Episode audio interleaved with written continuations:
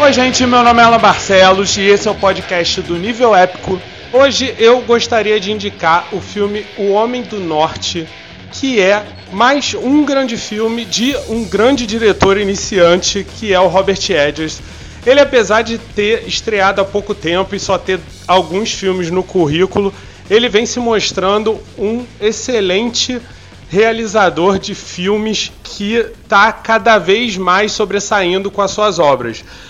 Ele que fez dois filmes de terror anteriormente que fizeram muito sucesso, A Bruxa e O Farol. Agora ele aborda uma história viking. No caso, uma história baseada numa lenda medieval escandinava sobre o príncipe Anlet, que depois de ter o pai assassinado pelo tio, decide entrar numa jornada de vingança para retomar o seu próprio legado. Na verdade, essa é uma história que ela pode soar um pouco familiar por causa do Hamlet do Shakespeare, porque a lenda medieval escandinava do príncipe Hamlet é a história que inspirou Shakespeare a escrever o príncipe Hamlet. O Alexander Skarsgård interpreta o príncipe nesse filme com uma brutalidade, uma intensidade que é até difícil de descrever.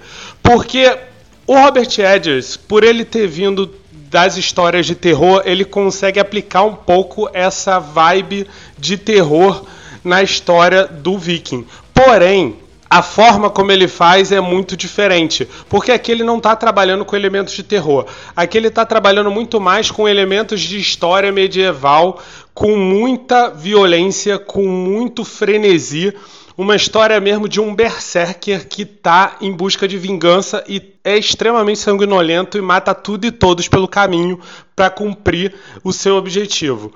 Berserker que era um tipo de guerreiro antigo nórdico que era capaz de entrar em fúrias sanguinárias durante uma batalha. E o Skarsgård é exatamente isso nesse filme. Ele é, inclusive, orbitado por um elenco fantástico que tem a Ania Taylor-Joy, tem a Nicole Kidman, tem a Bjork, tem o Ethan Hawke, tem o William Dafoe.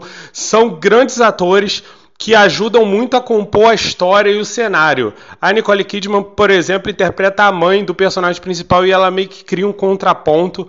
A Anya Taylor-Joy, curiosamente, ela interpretou a bruxa no outro filme do Edges. Aqui ela faz uma bruxa da floresta que cria um certo clima de magia no filme.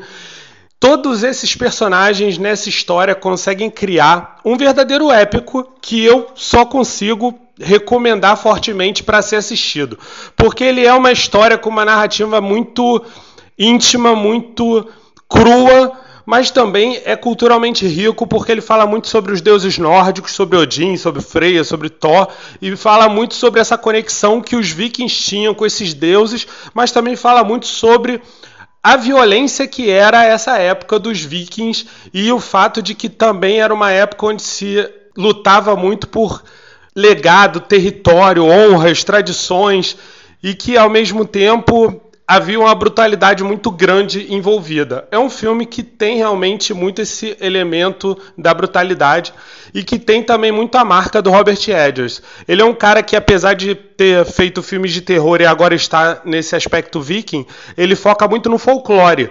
E ele faz filmes, na verdade, muito folclóricos. E esse é um filme muito sobre o folclore da Escandinávia antiga. É um filmão e eu deixo aqui como recomendação: O Homem do Norte vale muito a pena.